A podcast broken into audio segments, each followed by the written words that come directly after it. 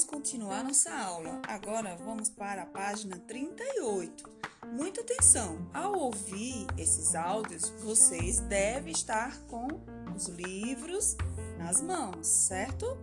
Então vamos lá. Na página 38, nós temos duas questões. Na, na, terceira questão, releia outro trecho da fábula. Vocês vão fazer a leitura e vão observar que nele vocês têm o ponto chamado travessão, que geralmente ele é usado para iniciar a fala de personagens. Nesse trecho, o travessão também foi empregado com uma finalidade diferente. Qual? Qual que vocês acham? É, aí vocês vão escrever, certo? Na verdade, essa a ideia nesse caso desse trecho é separar a fala do personagem da fala do narrador, certo? Na letra B, circule a fala do narrador. Quem é o narrador? É quem está contando a história. Na letra C, observe os sinais de pontuação destacados. Por que dois deles foram empregados um em seguida do outro? Por quê? O que, é que vocês acham?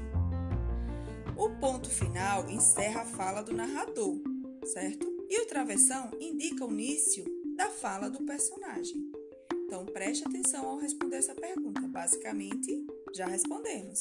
Na quarta, vocês vão ler outro trecho em voz alta, certo?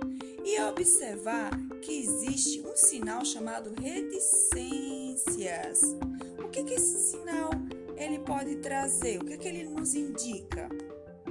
Ele pode indicar a hesitação ou uma pausa, uma parada para pensar, uma forma de deboche. Olha quanta coisa ele pode fazer.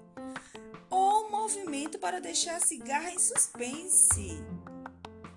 Geralmente as pessoas usam para dizer que tem mais coisas, que as pessoas querem falar mais coisas, mas que naquele momento elas vão parar. Aí usa as reticências, deixa a pessoa muito curiosa. O que, é que vocês acham? Será que as formigas deixaram a, a cigarra curiosa? O que, é que vocês acham? É só isso, gente. Respondam. É simples.